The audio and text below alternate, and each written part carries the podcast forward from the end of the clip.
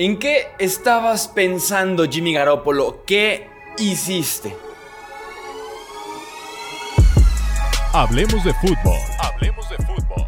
Noticias, análisis, opinión y debate de la NFL con el estilo de Hablemos de fútbol.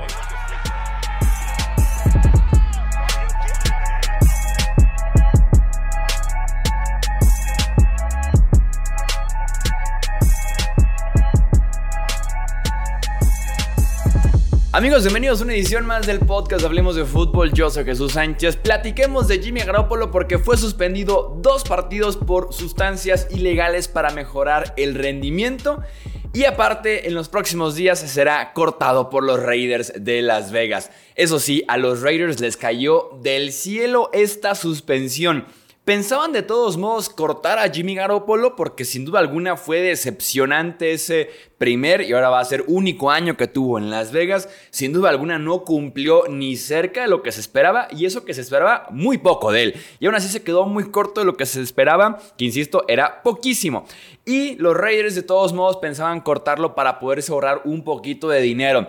Resulta que con la suspensión podrán ahorrarse mucho, pero mucho más. Se ahorraban 11.25 millones de dólares si lo cortaban de un bono que Garoppolo iba a cobrar a mediados de marzo y solamente tenían que pagarle eh, otros 11.25 millones que tenía de salario garantizado para el 2024. Con la suspensión, y esto aplica con Garópolo y prácticamente con cualquier otro jugador de la NFL, cualquier suspensión, ya sea por sustancias ilegales para mejorar el rendimiento, por drogas, problemas extracancha con la policía, legales y demás, cualquier suspensión básicamente anula el dinero garantizado de un contrato de la NFL para un jugador. Así que ahora podrán cortarlo sin pagarle el bono que de todos modos no pensaban pagarle y también ahorrarse los 11.25 millones de dólares que tenían que pagarle sí o sí de salario aunque no jugara para ellos la próxima temporada. Lo que inició mal terminó peor, porque aquí mismo en el podcast hicimos muchos videos platicando de que Garoppolo había sido una pésima firma, sin importar que el precio no era tan alto, me parecía horrible la firma de Garoppolo con Las Vegas, además de que inició mal porque Garoppolo, recordemos que firma con los Raiders lesionado del tobillo todavía, como terminó la temporada anterior con los Niners. Eh, se operó ya que había firmado con Raiders y tuvieron que modificar su contrato para incluir cláusulas que protegieran al equipo en caso de que Garoppolo no estuviera listo para jugar en semana 1. Eh, se anulaba básicamente también cualquier garantizado y demás, así que tuvieron que reajustar ese contrato. De todos modos, ya al final de cuentas Garoppolo estuvo sano y pudo jugar. Jugó muy poco, porque apenas fueron 322 snaps, fueron apenas 6 inicios que tuvo Garoppolo como coreback en Las Vegas, 7 touchdowns, 9 intercepciones y terminó como el coreback 3.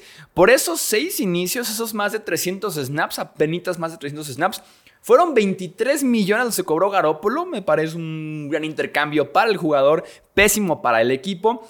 Y los Raiders tendrán que cortarlo, dejando en dinero muerto 17 millones, pero liberando 10 millones. Entonces, pues al final de cuentas la apuesta salió fatal y tendrán que buscar nuevamente opciones de coreback este off-season. Me parece que sí o sí tendrán que buscarlo porque Aiden O'Connell no me parece opción como para ser titular de un equipo de NFL entrando todo el off-season y comprometerte con él para training camp, temporada, semana 1 no es ese tipo de coreback. Aiden O'Connell es como para ser suplente en la NFL. Creo que va a ser suplente en los Raiders de Las Vegas, pero tienen que sí o sí traer a alguien más. Que se pongan agresivos en el draft.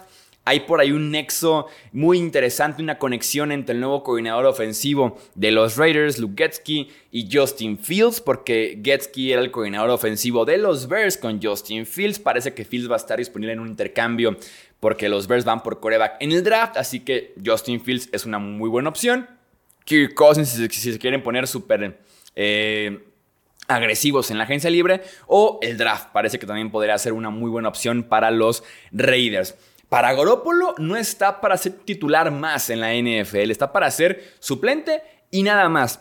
Competir por ahí con algún novato o ser eh, por ahí el profesor, el maestro, el guía para un coreback más joven que él, pero para ser titular en la NFL, Garópolo ya no está más. Sin duda alguna ya no está más por temas de lesiones, porque no tiene esa durabilidad, esa constancia en temas de lesiones y porque el nivel que hemos visto de él en el campo no ha sido el mejor en sus últimos inicios, sobre todo en esa etapa que tuvo muy corta con los Raiders de Las Vegas. Y bueno, Garoppolo iba a ser cortado de todos modos, pero sí va a andar cobrando 11.25 millones a lo largo de la temporada.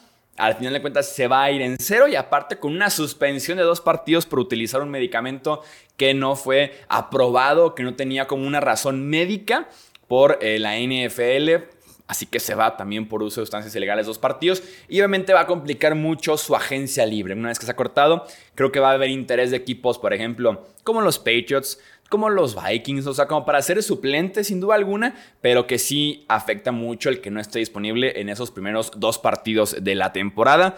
Se equivocó feo Garópolo y le va a costar dinero. Los Raiders también se equivocaron hace un año, pero por ahí la suspensión les va a ayudar un poquito, sin duda alguna, para que eh, pueda ser un poquito menos dura la suspensión para ellos, más bien menos dura el cortar a Garópolo para la franquicia de los Raiders inserten aquí los memes, ¿no? De que no fue suficiente lo que sea que tomó Garópolo para jugar bien porque fue enviado a la banca por Aiden O'Connell.